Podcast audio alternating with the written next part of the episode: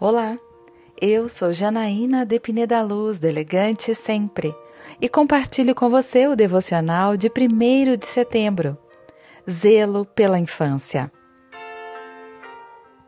Jesus ia crescendo em sabedoria, estatura e graça diante de Deus e dos homens. Lucas capítulo 2, versículo 52. Pouco sabemos sobre a infância de Jesus, exceto pelo relato no Evangelho de Lucas. Ele nos conta um pouco de Jesus aos 12 anos de idade e finaliza dizendo que ele crescia em sabedoria, graça e estatura diante dos homens, um crescimento intelectual, espiritual e físico. As crianças sempre foram valorizadas no ministério de Jesus. De fato, é muito melhor e mais fácil ensinar as crianças do que corrigir os adultos.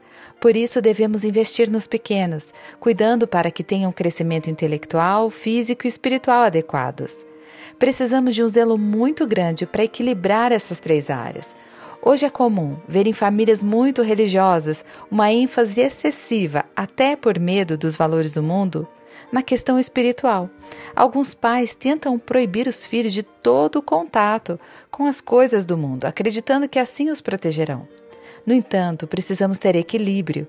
Jesus mesmo pediu a Deus em nosso favor: Não peço que os tire do mundo, mas que os livre do mal. João 17,15.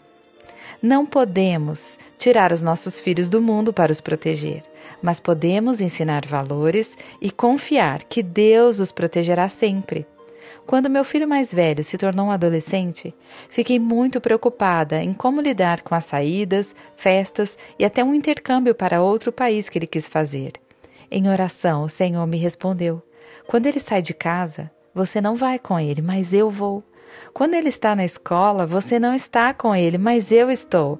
Quando ele está no ônibus, você não está lá, mas eu estou, eu nunca o deixo. E isso me trouxe paz. Eu quero orar com você. Pai amado, obrigada porque as crianças são importantes para ti. Que nós, pais cristãos, saibamos ensinar valores sem aprisionar os nossos filhos, que possamos amá-los e dar liberdade a eles para que cresçam e sempre honrem o nome do Senhor. É isso que eu lhe peço, em nome de Jesus. E eu convido você, siga comigo no site elegantesempre.com.br e em todas as redes sociais. Um dia lindo para você!